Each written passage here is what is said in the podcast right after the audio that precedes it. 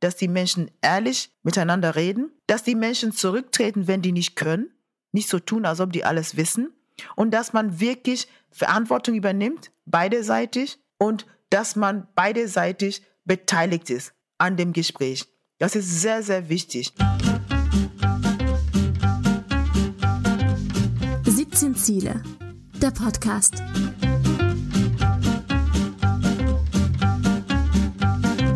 Freunde, wo ein Wille ist, sollte keine Couch stehen und zu tun gibt's ja genug auf der Welt. 17 Ziele gilt es umzusetzen für eine bessere Zukunft und die Zeit drängt, denn das Ganze soll bis 2030 erledigt sein.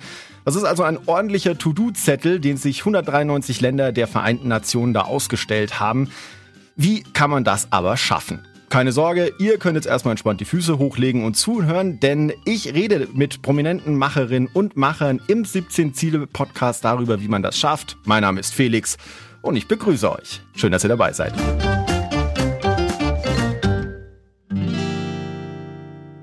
Mein heutiger Gast ist eine international bekannte Aktivistin und Journalistin. Sie ist seit vielen Jahren in der entwicklungspolitischen Zusammenarbeit tätig. Sie ist eine preisgekrönte Speakerin, ermutigt junge Menschen weltweit dazu, ihre eigene Stimme zu finden. Ihr jüngerer Bruder Barack Obama folgt auf Instagram nur sechs anderen Accounts. Ihre ist einer davon und sie ist eine begnadete Tänzerin und meine persönliche Meinung, völlig zu Unrecht im Viertelfinale bei Let's Dance rausgeflogen. Herzlich willkommen, Dr. Uma Obama. Hallo. Hallo Felix, danke, dass ich dabei sein darf. Vielleicht fangen wir da gleich mal mit an, so mit Let's Dance. Ich finde, du hast eine 1A-Performance hingelegt. Buh an die Jury. Wie fühlst du dich? Wie geht's dir? Hast du gedacht, du kommst weiter? Hast du gedacht, so weit schaffe ich es nicht? Wie, wie, wie, ist dein, wie ist dein Grundfeeling gerade? Also von den Punkten her wäre ich weitergekommen. Das muss ich nur gesagt haben. Ne? Weil ich bin ja nicht ausgeschieden, weil ich zu wenig Punkte hatte. Es war wegen der Anrufe. Und eigentlich finde ich, es ist gerecht gewesen. Der Simon hat sich so bemüht, der hat weniger Punkte gehabt als ich. Und ich bin ja ein Champion von jungen Leuten. Ich will junge Leute fördern und ich mag Simon sehr und ich war so froh drum, dass er weiter konnte. Ich hätte ja weitermachen können, aber um ehrlich zu sein, ich habe ja immer Lampenfieber gehabt und es war wirklich für mich Donnerstag Generalprobe, Freitag Auftritt war für mich unheimlich schwer. Ich musste mich selber überwinden. Also ich habe sehr viel von mir selber gelernt. Das hat sich schon gelohnt dafür. Aber ich bin froh, dass ich jetzt diesen Stress nicht habe. Das hat der Simon heute Abend. Und ich werde nur zuschauen und genießen, wie die anderen tanzen. Und es war ein tolles Erlebnis, eine tolle Reise. Und es war auch dann genug. Also ich glaube, ich habe mein Bestes gegeben. Die Zuschauer haben Spaß mit mir, an mir gehabt. Und das hat dann gereicht. Vielleicht noch ganz kurz, bevor wir über das eigentliche Thema reden, weil das interessiert mich schon noch. Ich glaube, tanzen, das liegt dir im Blut, das hat man ja gesehen. Aber wenn man dann wieder sieht, was sie da bei Let's Dance noch alles so aufs Parkett bringt, das ist schon viel Arbeit, oder? Das ist nicht so easy, wie man sich das vorstellt. Es ist unheimlich viel Arbeit. Acht Stunden Training jeden Tag, dreieinhalb Tage ungefähr. Und weil die müssen ja auch drehen und so und von daher gibt es dann Unterbrechungen. Aber es ist schon eine Strapaze. Und das Interessante daran ist, für mich war das nicht so schwer, die Schritte zu lernen. Die Musik war sehr angenehm. Aber die Technik war schon anstrengend, dass man das wirklich genauso machen sollte, wie es aussieht äh, bei den Profis. Und das mhm. Problem war dann für mich, dass ich Lampenfieber hatte. Und da gab so, man hat es zwar nicht bemerkt, die Kamera waren sehr dankbar, aber es gibt so Momente, wo man so Blackout hat und denkt, oh mein Gott, was ist der nächste Schritt? Und man hat dann Angst und das war's halt, dass man da immer wieder, ich hatte immer wieder super Angst und ich dachte immer, mal, du redest für 15.000 Leute, 600, was weiß ich, Leute, wo du in intensiv Gespräche führst und du hast keine Angst. Was, was ist hier? Warum hast du so viel Angst vor der Bühne? Und das war wirklich für mich dieses Paket, da auftreten und im Rampenlicht sein, war wirklich eine Herausforderung. Und ich bin stolz, dass ich das so weit schaffte. Ich, hab's, ich hätte es nie gedacht. Wahnsinn. Es hat auch große Freude gemacht zuzuschauen, muss man wirklich sagen. Und jetzt bewegen wir uns mal vom Let's Dance Parkett auf das große weltpolitische Parkett. Wir reden ja auch heute über Nachhaltigkeitsziele. Aber Uma, bevor wir richtig reinstarten, wir machen das am Anfang bei unserem Podcast immer so, dass wir weil wir reden ja über die zukünftigen Generationen, junge Menschen, um ihre Leben zu verbessern. Und deswegen nehmen wir immer Fotos von unseren Gästen und zeigen sie einfach so ein paar jungen Menschen. Und die kommentieren einfach mal drauf los, was sie denken, wie du so drauf bist, was du machst. Und äh, ich wünsche dir damit jetzt mal viel Spaß. Sie tanzt die da mit irgendjemandem. Sieht aus, als sie genug hat zum Leben einfach. Also Mittel, also sie hat genügend Geld, um sich zu versorgen, zum Beispiel oder so. Sie glücklich aus, aber auch zum Beispiel auch ein bisschen eigentlich nur glücklich. Vielleicht ja so Ballerina und ähm, glückliche Frau. Ungefähr mit allen Zusammenfassung ist Kaffeekränzchen, Tanz, Artistinfrau.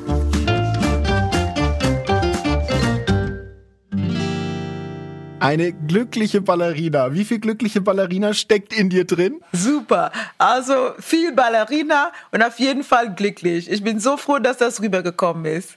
Sehr schön. Also wenn ich meine Tochter nehme, die möchte Fee werden oder Ballerina. Was wolltest du denn als kleines Kind werden? Ich wollte eigentlich Tänzerin werden. Komischerweise. Ich wollte tanzen. Ach schau. Meine Eltern hatten was anderes vor mit mir und jetzt habe ich im höheren Alter die Möglichkeit gehabt zu zeigen, dass ich wirklich tanzen kann. Was hätte aus mir werden können? Das wäre ja toll gewesen. Spannend. Was hatten deine Eltern mit dir vor?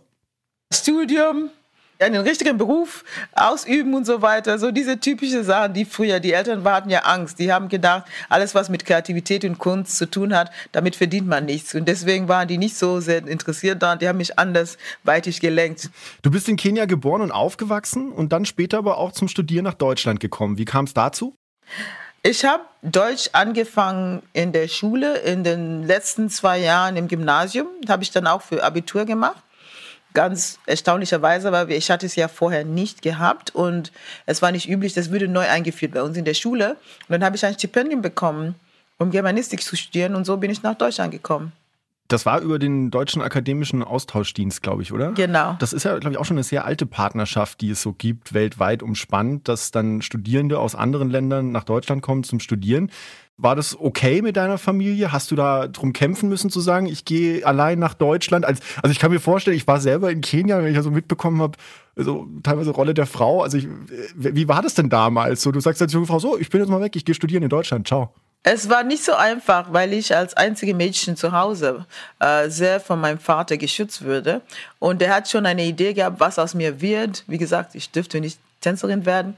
Und er hatte schon eine Vorstellung, was ich machen würde. Und er hat schon gedacht, dass er da viel mitbestimmen wird.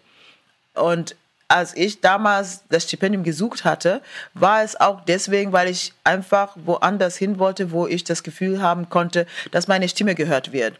Weil als Mädchen wurde mir immer gesagt, du darfst dies oder jenes machen oder nicht machen. Und das war für mich irgendwie schon verwirrend, weil ich gesagt habe, wieso werde ich nur über mein Geschlecht bestimmt? Warum darf ich als Mädchen dies oder jeniges nicht tun? Oder warum muss ich als Mädchen, gerade weil ich eine Frau bin, dies oder jeniges machen? Und das wollte ich nicht. Das hat mir nicht gefallen. Ich fühlte mich eingeengt und habe alleine mein Stipendium gesucht, habe es auch gekriegt und bin dann ohne meinen Vater Bescheid zu sagen, sozusagen, das habe ich das dann verlassen so quasi abgehauen. Ach, und, und Aber ich bin dann nicht von zu Hause abgehauen, um gar nichts zu machen. Ich hatte schon einen Plan, hatte das Studium. Und als mein Vater dann hinter mir herkam, um herauszufinden, was ist, wo bin ich, fand er, dass ich ein Studium hatte. Ich war schon an der Uni angemeldet, hatte schon auch ein Zimmer im Studentenwohnheim. Also es war schon alles ordentlich. Ich bin nicht abgehauen, um einfach irgendwie unterm Bach äh, runter mhm. Ich bin weggekommen mit einem Plan. Und ja, aus eigener Verantwortung habe ich das dann gemacht. Okay, und dein Papa war dann okay damit? Also der, der war dann. Er hatte keine Wahl. Er fand heraus, dass ich weg war. Er kam dann und hat mich dann gefunden. Aber als er mich gefunden hat, hat er gesehen, dass ich was Ordentliches mache. Und ich war ja dann schon weg. Also das war der Moment für ihn, wo er äh, verstehen musste, dass ich erwachsen bin, dass ich eine gestandene Frau bin. Ich bin nicht mehr sein kleines Mädchen und er musste das respektieren und Gott sei Dank hat er das auch gemacht und wir haben uns versöhnt, weil am Anfang war er natürlich nicht zufrieden, nicht glücklich drüber. Und wir haben uns versöhnt und dann hat er es akzeptiert und ich dürfte ihn dann zum Flughafen bringen und mich verabschieden und wusste, dass ich jetzt mein Studium fortsetzen dürfte. Okay, da muss man, äh, weil das ist jetzt, glaube ich, wichtig zu verstehen, weil wir wollen ja heute über das SDG, das Nachhaltigkeitsziel Nummer 17 reden, über Partnerschaften, was wichtig ist, um überhaupt was zu bewegen. Ohne Partnerschaften funktioniert ja nichts. Aber ich glaube, da muss man erstmal verstehen, wo dieses Feuer in dir herkommt. Also da, da hat ja offensichtlich was in dir gebrannt, wo du gesagt hast, okay, meine Stimme soll gehört werden. Wo kommt das denn her? Wo kommt dein Feuer her? Warum ist das einfach da gewesen oder hast du, wie hast du das entdeckt? Ich glaube, mein Feuer kommt daher, dass ich Erstens, dass ich als, als Mädchen geboren bin, dass ich eine Frau bin. In einer Gesellschaft, wo ich erfahren habe, dass ich als Frau den Jungen, den Männern unterstehen musste. Und das war für mich problematisch, weil ich mich gefragt habe, vielleicht das ist das Beste an meiner Mathematik, weil ich nicht so gut bin in Mathematik, aber eins plus eins muss zwei machen. Und ich habe immer gedacht, wenn mein Bruder, der ein Junge ist und ich, und da sind nur zwei Jahre zwischen uns, mein älterer Bruder, und er hat alle diese Vorteile und ich nicht, habe ich immer hinterfragt. Ich habe gesagt, warum? Und keiner konnte mir eine Antwort geben, die zufriedenstellend war. Und das war das auch an meinem Vater, wo er ziemlich von mir frustriert war, weil ich immer gefragt habe, warum. Ich habe alles hinterfragt, habe gesagt, warum muss ich irgendwas machen? Und ich wollte immer eine Antwort. Und ich habe das nicht gemacht, um zu ärgern, sondern ich wollte verstehen. Die, die Konstellation meines Daseins wollte ich verstehen. Ich wollte verstehen, welche, welche Identität habe ich und warum. Und diese Feuer, die kam, die habe ich einfach in mir gehabt. Ich kann mich erinnern, seitdem ich acht Jahre alt war, habe ich hinterfragt. Alles. Meine Oma habe ich Löcher im Bauch gefragt, um einfach zu wissen, warum bestimmte Sachen in unserer Kultur so sind, wie die sind. Und mit manchen Sachen war ich nicht einverstanden und ich habe das auch gesagt. Also ich habe das hinterfragt. Aber es kam ein Punkt, wo ich gemerkt habe, keine hört mir wirklich zu die finden das witzig und ich bin irgendwie so ein bisschen Entertainment, wenn ich da mich dagegen stelle, aber richtig ernst genommen würde ich nicht. Und da gab es auch eine Zeit, bevor ich nach Europa kam, nach Deutschland kam, war eine Zeit, wo ich einfach aufgehört habe, Sachen zu hinterfragen und aufgehört habe, mitzudiskutieren und mitzureden. Ich war ein sehr ruhiges Teenager, das kann man sich gar nicht vorstellen. Ich habe nicht viel gesprochen. Und das war nicht, weil ich Angst hatte, ja, man kann sich das nicht vorstellen. Ich wollte gerade sagen, also das, das will mir jetzt nicht so in den Kopf. Nee, ich habe wirklich nicht mehr gesprochen, weil ich einfach das Gefühl hatte, keiner hört mir zu. Und deswegen werde ich nicht sagen, weil es bringt ja eh nichts. Ich muss nur im Kopf denken, was ich machen will. Und dann war für mich das Plan A, war das, was mein Vater wollte, meine Mutter, die Gesellschaft, die Kultur, die Schule von mir wollte. Und dann war Plan B, was ich wollte. Und in meinem Kopf habe ich mhm. immer gedacht, in meinem Kopf bin ich frei. Und mein Plan B wird siegen. Und da ist es so, dass ich dann weggekommen bin. Ich habe ein Stipendium gesucht, das war Plan B. Ich bin nach Deutschland gekommen, es war Plan B. Und dann habe ich meine Stimme benutzen dürfen das war Plan B. Und das war alles, weil ich dann einfach diese Zeit durchmachte im Gewissen, dass ich tätig werden musste, um meinen Plan B umzusetzen. Aber diese Drang, diese Motivation, dieses Drive, die hatte ich schon immer in mir und das kommt daher, weil ich ein sehr starkes Gefühl für Fairness habe. Es war einfach unfair. Warum soll ich anders behandelt werden als Frau, weil ich eine Frau bin und die Brüder, die Männer werden anders behandelt? Warum? Noch nie, bis heute habe ich keine Antwort drauf, warum Männer anders behandelt werden als Frauen. Warum die mehr Vorteile haben als Frauen. Das, für mich ist das unverständlich und deswegen ist es immer noch meine Motivation, dass man schaut, dass man von Equity redet und nicht Equality. Gleichberechtigung und nicht Gleichheit. Und das war das, was mich immer antrieb. Die Gleichberechtigung. Und das ist jetzt auch ein super zentraler Punkt, wenn wir dann nämlich jetzt dann gleich über Partnerschaften auch auf entwicklungspolitischer Ebene reden. Ich finde, dein Leben steht da ja auch dann dafür, dass man sagt, okay, du hast also das dir eingefordert, du hast eine Stimme erhoben. Um eine Partnerschaft zu verhandeln, sage ich mal, muss ja auch jeder eine gleichberechtigte Stimme haben. Das ist ja total wichtig in dem Prozess. Ich würde noch kurz bei deinem Leben bleiben wollen. Du hast ja dann 2010 quasi aus deiner Erfahrung heraus, wenn ich das jetzt richtig verstehe, oder jetzt wird mir das erst richtig klar, die Saudi Q Foundation gegründet, was so viel übersetzt wie äh, äh, eine starke Stimme. Was ist dein Ziel mit dieser Foundation? Du hilfst da jungen Menschen ja weltweit.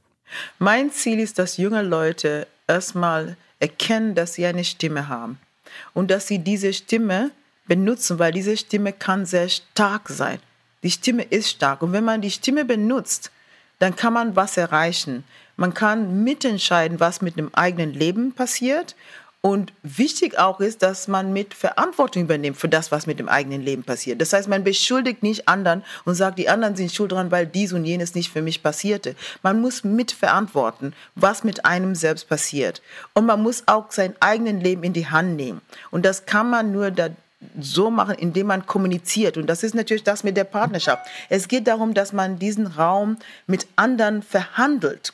Damit man seinen Raum nimmt, einen Platz im ganzen Geschehen hat, muss man diesen Raum negoziieren. Und man sagt, ich brauche so viel Raum, ohne dass ich dir zu viel Platz wegnehme, brauche ich auch meinen Platz. Da muss ihr mir Raum einräumen. Und junge Leute können das auch fördern und fordern, indem sie ihre Stimme benutzen. Und wir arbeiten mit Kindern von 4 bis 25 Jahre. Das heißt, ich glaube, dass auch ein Vierjähriger mitbestimmen kann, mitverantworten kann, mittätig sein kann an dem, was mit ihm passiert. Weil jeder weiß, was richtig und falsch ist. Gerade die Kleinen, wenn die ein Glas in die Hand nehmen und die Mama sagt, nein, tu das weg, das fällt der Wäsche runter und bricht, und dann bricht es und das Kind zuckt zusammen und guckt die Mutter an und hat Angst, dann weiß das Kind, ah, ich habe was Schlimmes gemacht. Das heißt, es weiß, was gut ist und was schlecht ist, was schlimm ist und was nicht schlimm ist. Und in dem Moment mhm. kann man entscheiden, auch als Vierjähriger, ich fasse diesen Glas nicht an.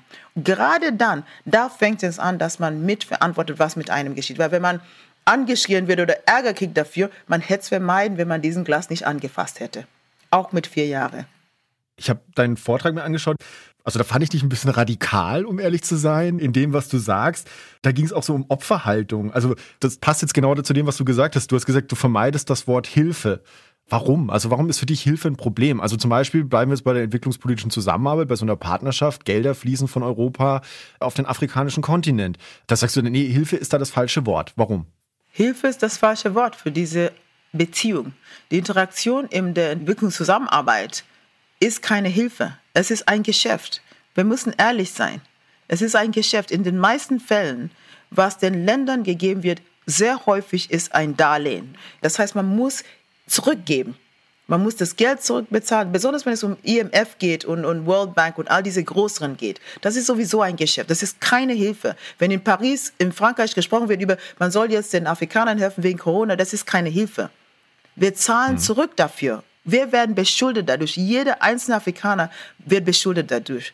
Wenn wir jetzt von humanitärer Arbeit sprechen, im humanitären Bereich, in dem Moment, wo man von Hilfe redet, wenn jemand mir sagt, der hilft mir, das heißt, ich bin jemand, der hilfebedürftig bin, das heißt, ich habe eine gewisse Schwäche.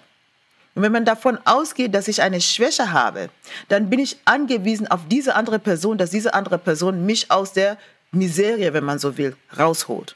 Und in der Zusammenarbeit mit Menschen, die irgendwie benachteiligt sind, muss man hingehen und schauen, um wie geht es diesen Menschen wirklich? Sind die wirklich benachteiligt? Und wie kann man sich mit diesen Menschen zusammentun, indem man mit den Menschen, die ihre Probleme kennen und die Lösungen auch wissen, vielleicht nicht das Können haben, die Probleme zu lösen, wie kann man mit denen umgehen, damit sie sich selber aus dieser Situation rausholen? Sie haben gesehen, ich habe die ganze Zeit gesprochen und nicht einmal das Wort Hilfe benutzt. Für die, die Zusammenhalt, mhm. wovon ich spreche. Weil in den meisten Fällen geht man hin und sagt, oh, wir werden helfen, wir bringen sie aus dieser Situation heraus. Die Armen, die können sich nicht helfen. Erstmal kehrt man eine Opfermentalität. Die Menschen fühlen sich wie Opfer, weil sie geholfen werden muss. Sie sind irgendwie so arm, ihre Situation ist so schlecht. Diese, diese Information kommt von außerhalb, aus einem äußerlichen Blick, wo man die Leute sieht und die Situation sozusagen überprüft und sagt, ja, das bedeutet Armut. Armut bedeutet in Europa, kein Strom und kein fließendes Wasser zu haben. Bei uns ist das nicht Armut. Das ist einfach eine andere Lebensweise, eine andere Lebensweise.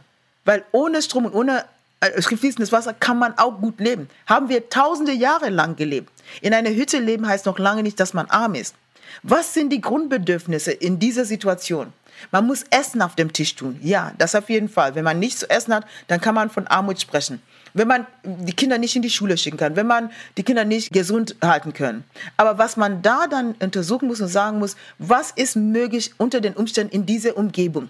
Das heißt, welche Ressourcen haben die Menschen vor Ort, um sich aus dieser Situation herauszuholen? Wiederum habe ich nicht das Wort Hilfe benutzt. Und um sich aus bestimmten Situationen herauszuholen, hilft es nicht unbedingt, dass man kommt und sagt, oh, wir geben Geld. Es gibt Organisationen, die die Menschen Geld geben. Überhaupt nicht nachhaltig. Was auch sehr gut ist vom Herzen her, von der Großzügigkeit her, ist es gut. Also ich sage nicht, es ist was Schlimmes, es ist nur, ist es wirksam? Ist es nachhaltig? Und es ist nicht nachhaltig, wenn man die Menschen konstant in der Situation versetzt, wo sie geholfen werden, wo sie sich nicht selber aus den Situationen herausholen. Deswegen habe ich gegen dieses Wort Hilfe was. Und dieses Wort Hilfe verursacht auch, dass die Menschen, die kommen, sich sehen als wir kommen, wir helfen, wir haben die Lösungen. Wir sind die Retter dieser Menschen, die passiv diese Hilfe annehmen müssen, weil sie sich selber nicht helfen können, wenn man so will. Und deswegen habe ich was gegen dieses Wort. Es bringt sehr viel mit sich, was passive Nichtstun, Opferrolle, Zustände bei den Menschen, die geholfen werden, verursachen. Was ist dann für dich eine gute Partnerschaft? Wir sagen immer, die haben uns früher Fisch gegeben Dann haben die gesagt, nein, wir geben keinen Fisch, wir bringen den Leuten bei, wie sie Fisch fangen. Und was ich immer sage, es geht nicht darum, dass man uns Fisch gibt, man soll uns nichts umsonst geben. Man soll uns auch nicht beibringen, wie man Fisch fängt. Man muss uns fragen, ob wir Fisch essen. Das ist eine gute Partnerschaft. Weil wenn ich frage, ob die Fisch essen und die sagen, nein, eigentlich essen wir keinen Fisch. Ja, warum essen sie jetzt Fisch? Ja, sie kamen und sagen, sie wollen uns helfen und sie haben Fisch gebracht. Wir wollten ihnen nicht Nein sagen, weil vielleicht wären sie weggegangen, weil die Leute sind schon im okay. Kopf darauf eingestellt, dass sie geholfen werden und die haben Angst. Die Europäer gehen dann weg und meistens sind das Europäer oder weiße Menschen. Ja, Uma, das ist ja aber auch ein echt, echt schweres Feld, was du da jetzt aufmachst, so ein bisschen, weil als Weißer jetzt wiederum, der viel auch auf dem afrikanischen Kontinent journalistisch unterwegs war und viel gesehen hat, das ist ja auch manchmal echt schwierig, das dann zu benennen. Also man, da gibt es ja auch kulturelle Hintergründe und Dinge, wo man sagt, habe ich jetzt überhaupt als Weißer das Recht, das anzusprechen? Also ich habe dann oft Missstände gesehen, wo ich dann dachte, da müsste man jetzt vielleicht mal drüber reden, aber dann irgendwie dann doch wieder so dachte, naja, vielleicht ist es aber nicht ja, nicht political correct, aber so irgendwie in die Richtung gehen, dass ich dann gesagt habe, so hey. Äh über Missstände muss man reden. Sie können über alles reden. Wir sind alle Menschen. Das Problem ist, man geht in diesen Gesprächen mit unseren Ländern, die Länder der sogenannten Entwicklungsländer, geht man immer in Gespräch mit uns, als wären wir anders. Wir sind auch nur Menschen. Das sind Situationen, ich kann mir nicht vorstellen, ich weiß nicht, wo, woher kommen Sie? Wo, wo leben Sie? Ich komme ich komm ursprünglich aus Süddeutschland. Und, und wo leben Sie gerade? In welcher Stadt? Bei Salzburg. Ah, okay, in Salzburg. Sagen wir, der Salzburger Bürgermeister würde jetzt entscheiden, die, die, die Armen, wir werden denen alle 2000 Euro. Jedes Haushalt kriegt 2000 Euro. Man wird nicht fragen, warum, wofür. Wir gucken, wie sie damit umgehen. Vielleicht können sie sich aus der Armut herausholen. Würde jemand, würden die hm. Salzbürger das äh, bejahen? Würden die sagen, es ist okay, das zu machen? Die würden sofort sagen, das ist Nein, ja verrückt. Auf keinen Fall. Und das macht man bei uns. Man macht solche Experimente. Und es geht nicht. Wenn irgendwas nicht in Ordnung ist, muss man das besprechen. Und manchmal kommt jemand und sagt, ich helfe, wieder das Wort, und die können aber gar nichts tun. Dann muss man gestehen, oh, das ist nicht unser Bereich, wir können da nichts ändern, die Menschen müssen sich selber. Oder zum Beispiel in Bezug jetzt, wir sagen ganz aktuell auf Corona, wo unsere Regierungen Geld nachgeworfen werden, die Regierungen, ja. und dieses Geld wird irgendwie anders verbraucht, dass es nicht in den richtigen Orten kommt, wo es sein soll, und trotzdem wird mehr Geld gegeben. Und, und dann denkt man, ja, aber müssen die doch helfen. Wenn das in Deutschland passieren würde oder in Österreich, da würde kein Mensch äh, das erlauben. Das wäre ein Riesenskandal. Aber bei uns erlaubt man das sich, weil man entscheidet von außer, was mit uns passieren soll. Der Normalverbraucher wird nie gefragt. Dann halten wir mal fest, Punkt eins, also es braucht mehr Gespräch auf der Ebene, wo man sagt, okay, was wird gebraucht? Also man muss mehr den Dialog suchen, mehr führen. Und wenn ich jetzt das richtig verstehe, wenn du das sagst, dann bist du eher ein Fan von, da müssen dann wirtschaftliche Beziehungen her, dass man da eher auf einer Business-Ebene, also ist es dann eher so, so, so ein Business-Talk, den man führen das muss? Das ist genau richtig. Und das Erste ist nicht, man muss mehr einen Dialog suchen. Man muss einen Dialog suchen. Ich gebe immer das Beispiel. Es ist wie wenn ich, in, Sie haben Kinder, ich glaube, Sie haben von Ihrer Tochter gesprochen. Ja. Ich würde von außerhalb entscheiden, dass der Felix sein Haushalt, wie er das führt, ist nicht in Ordnung. Wir finden, das ist nicht richtig. Die Kinder kriegen dies und jenes nicht. Und ich komme rein in deinem Haus ohne zu klopfen, mach die Tür auf, habe eine Entscheidung, habe ein Paket, was ich mit deinem Kind mache. Frag dich gar nicht und rede direkt mit dem Kind. Und organisiere deinen Haushalt, so wie ich es für richtig halte, weil ich denke, dass bei mir mache ich es richtig. Man muss doch mit den Menschen reden. Man muss doch klopfen. Hey, kann ich reinkommen? Ist da was, was ich dazu helfen kann? Ich habe Geräusche gehört, Schreie, die Kinder schreien. Was weiß ich? Ist da irgendwas, was ich machen kann? Und dann kann man erstmal einschätzen.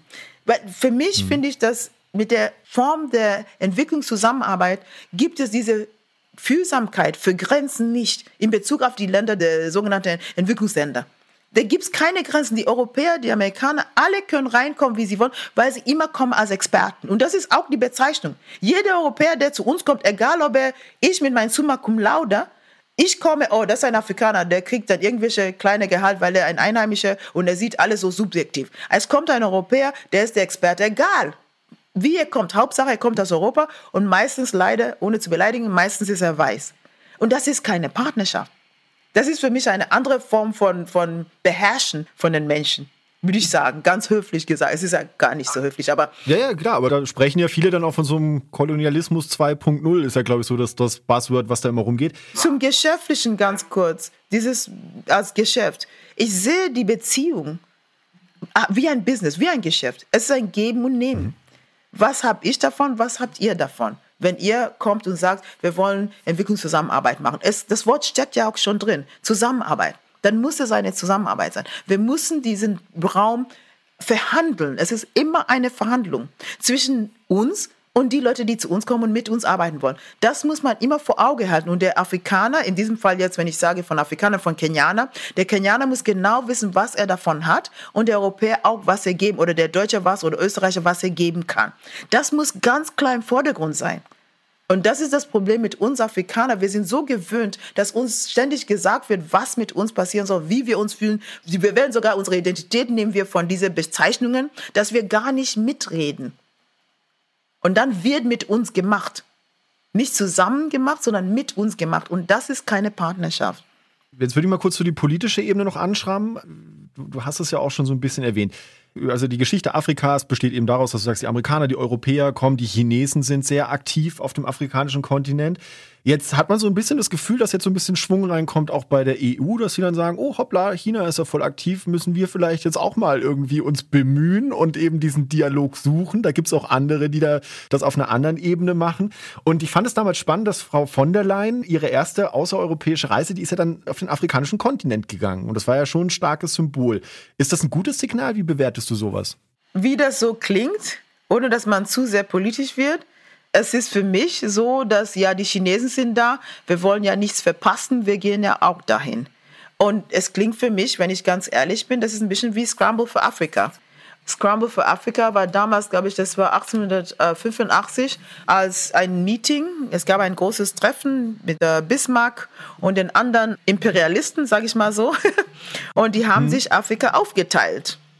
Und dann gab es die Verhandlung, ob Deutschland einen Teil Kilimanjaro kriegt, dafür, dass Helgerland an, ich weiß nicht wen äh, geht. Also das, da kann man das äh, nachrecherchieren. Aber es gab eine Zeit, wo die Europäer sich das Kontinent aufgeteilt haben und sich geeinigt haben, wer kriegt was. Und es ging und es geht weiterhin noch darum, dass man die Ressourcen auf dem Kontinent, einen Teil davon haben will. Und da, wenn ich von Ressourcen rede, rede ich nicht von den Menschen. Dass man da die Naturressourcen haben wollte, damit man in der Industrie und in der Wirtschaft sich bereichern konnte. Und es hat sich da nichts geändert.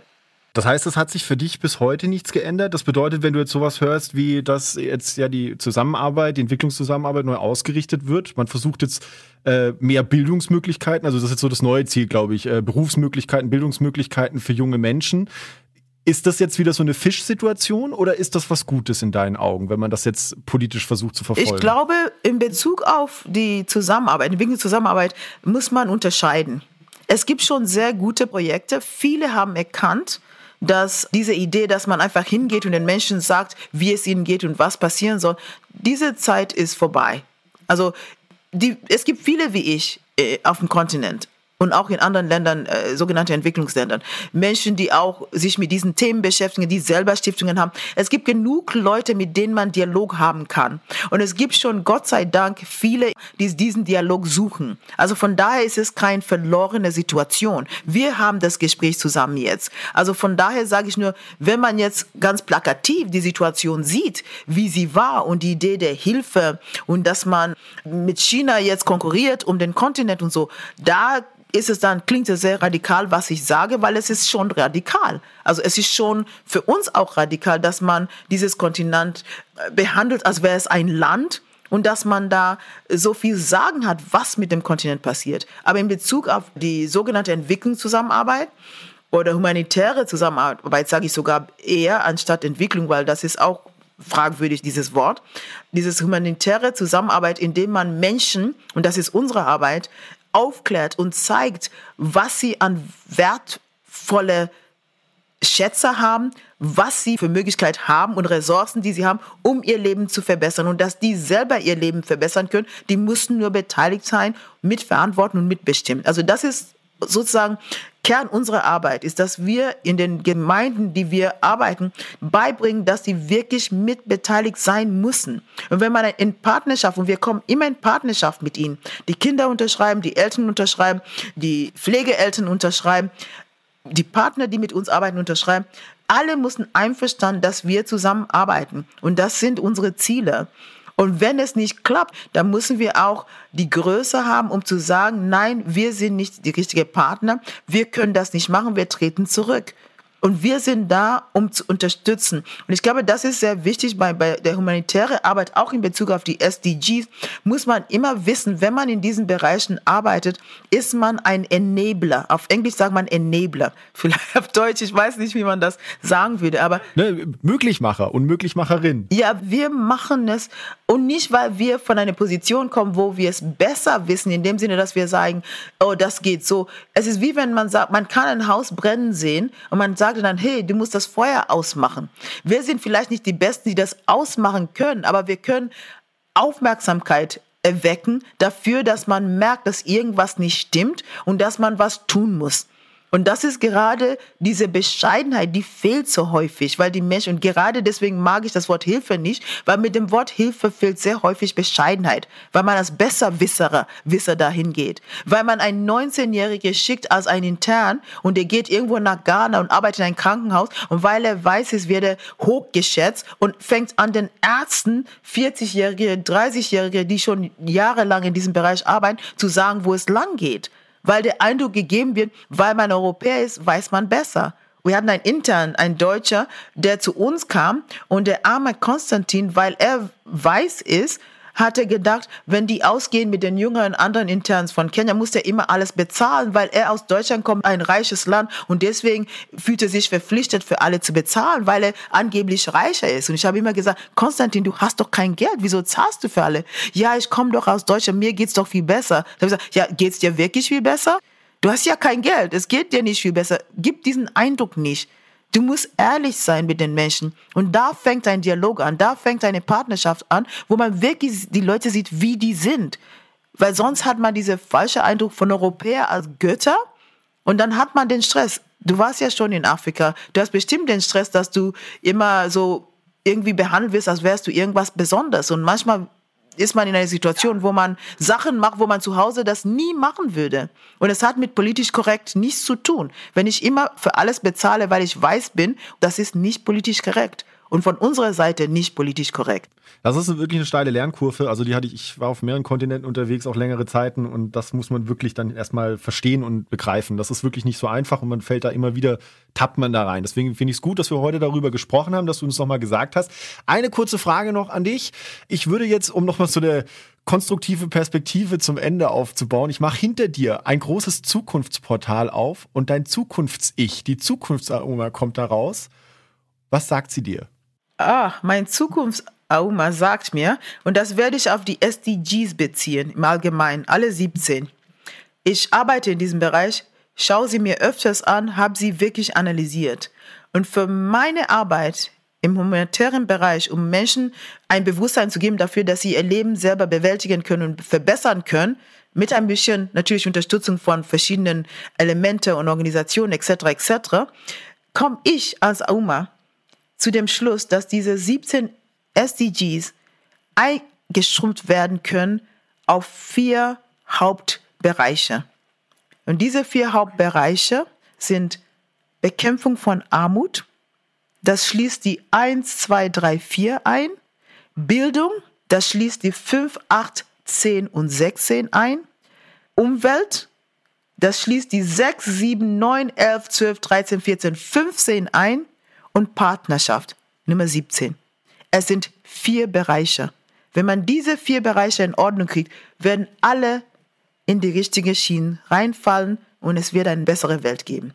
Und bei Partnerschaft geht es wirklich darum, dass die Menschen ehrlich miteinander reden, dass die Menschen zurücktreten, wenn die nicht können, nicht so tun, als ob die alles wissen und dass man wirklich Verantwortung übernimmt, beiderseitig und dass man beiderseitig beteiligt ist an dem Gespräch. Das ist sehr, sehr wichtig. Dann danke ich dir. Und ich finde es toll, dass du es zum Ende nochmal auf vier runtergebrochen hast. Das macht die Sache nämlich dann auch wesentlich überschaubarer und einfacher. Ja. Und jetzt zum Ende noch unsere letzte kleine Rubrik. To-Dos. Unsere To-Dos, Dinge, die ihr zu Hause auch tun könnt, um bei den SDGs und äh, für eine gerechtere Welt mitzuwirken. Auma, zum Thema Partnerschaft, hast du spontan Idee, was jeder und jede so tun könnte, um Partnerschaften zu fördern oder irgendwas zu machen, sich zu, aktiv zu werden in irgendeinem Bereich? Hast du spontane Idee? Ich würde sagen, man muss im eigenen Haushalt anfangen. Und das für junge Leute, gerade mit Fridays for Future. Viele junge Leute sind sehr engagiert, sehr besorgt um die Zukunft etc. etc. Alles fängt zu Hause an. Und das, vielleicht schmunzeln und lachen die Leute jetzt. Aber ich sage meine Tochter, bevor du rausgehst und demonstrierst für Fridays for Future oder sonst noch was, guck bei dir zu Hause. Hast du dein Zimmer aufgeräumt? Hast du geholfen der Küche zu Hause? Oder ist die Mama zu Hause und macht alles und tut und ihr geht raus und wollt die Welt und draußen verändern und zu Hause ist alles in Chaos? Der Chaos muss zu Hause aufhören. Da muss man lernen, Respekt zu haben, mit den Eltern richtig zu reden. Man muss den Menschen respektieren angefangen zu Hause und dann draußen vor der Tür beim Nachbar klopfen, einen Tee zusammen trinken und dann demonstrieren gehen. Wenn wir uns alle als Menschen wertschätzen, wird die Partnerschaft sehr viel einfacher sein. Keine steht über den anderen. Erst dann gibt es Gespräche und Dialog auf Augenhöhe. Ihr zu Hause könnt Auma jetzt nicht sehen. Ich habe sie gesehen und ich habe gerade das dringende Verlangen, jetzt runter in meine Wohnung zu gehen und aufzuräumen. der Blick einfach dazu. Du hast mich getroffen. Ich will jetzt wirklich runter und meine Bude aufräumen. Alle wollen die Welt retten, aber die Welt fängt doch zu Hause an. Für mich ist das so einfach. Das die Welt fängt zu Hause an. Macht zu Hause alles in Ordnung. Wenn ihr glücklich seid zu Hause, dann ist es viel, viel einfacher, draußen vor der Tür miteinander umzugehen. Weil man geht mit einem Lächeln aus dem Haus. Das ist ein ganz anderer Blickwinkel auf das Leben und auf die Welt. Meine Meinung nur. Dann machen wir das. Leute, werft jetzt nochmal einen Blick auf euer Leben, auf das, was ihr zu Hause habt. Schaut, an welchem Bereich ihr was machen könnt. Und äh, wenn ihr dann zu Hause alles in Ordnung gebracht habt, dann gibt's auch noch ein kleines To-Do von mir mit auf den Weg. Ähm, weil ich finde, Partnerschaften zu knüpfen ist ja heute online so einfach wie noch nie. Schaut euch doch mal um, ob ihr irgendein Crowdsourcing-Projekt oder irgendwas findet, wo ihr sagt, hey, da bringe ich mich mit ein, da kann ich das irgendwie unterstützen, vielleicht finanziell oder mit irgendwas anderem. Und wenn ihr eins gefunden habt, dann postet das mal unter Hashtag 17 Ziele Challenge, damit andere das auch noch mitbekommen. Und Uma hebt den Finger und ich bin mir sicher, sie hat schon ein Projekt am Start. Nee, ich wollte nur sagen, wenn man was unterstützt, mach's aus Leidenschaft. Nicht aus Mitleid und Schuldgefühl, weil es dir besser geht. Mach's aus Leidenschaft, dann bleibst du dabei, dann ist es nachhaltig. Dr. Auma Obama. Ich bedanke mich ganz herzlich für dieses tolle Gespräch. Ich habe heute viel mitgenommen, viele Learnings gehabt und äh, danke für diese mitunter mal radikale Einsicht, aber es hat Spaß gemacht. Danke. Dankeschön. Danke. Warum radikal? es ist nur Common Sense, gesunder Menschenverstand.